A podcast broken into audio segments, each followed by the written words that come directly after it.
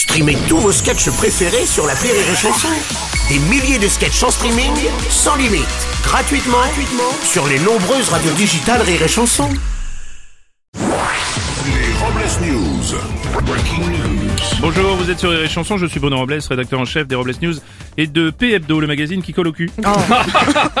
Bonjour, je suis Aurélie Philippon et il paraît que la connerie ça se cultive. Et ben j'en connais qu'on la main verte ici, hein.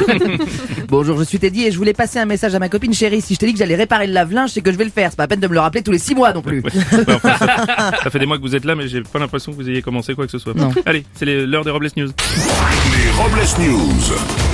L'info du jour, c'est une info chanson. Une info sur l'état de santé de Pascal Obispo qui a fait un malaise vagal lors de son dernier concert à côté de Toulouse. Ce malaise serait dû au fait qu'on lui a mis pour la première fois des retours sur scène.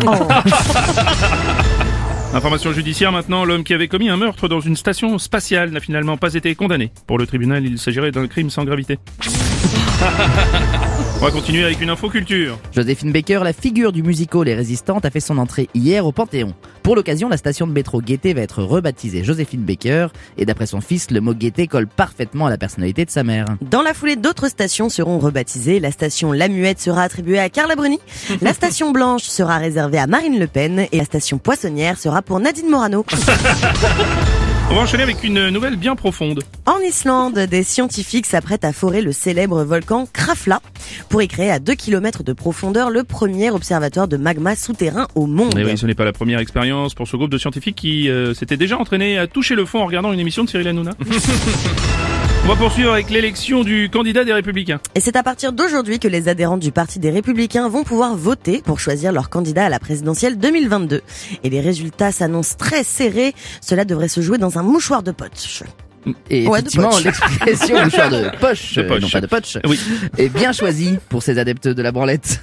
Oui, oh, c'est vrai. que- Tiens, on va continuer avec une info de roue.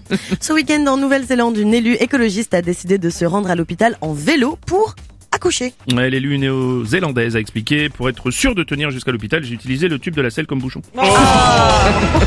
Et pour terminer, une tranche de vie.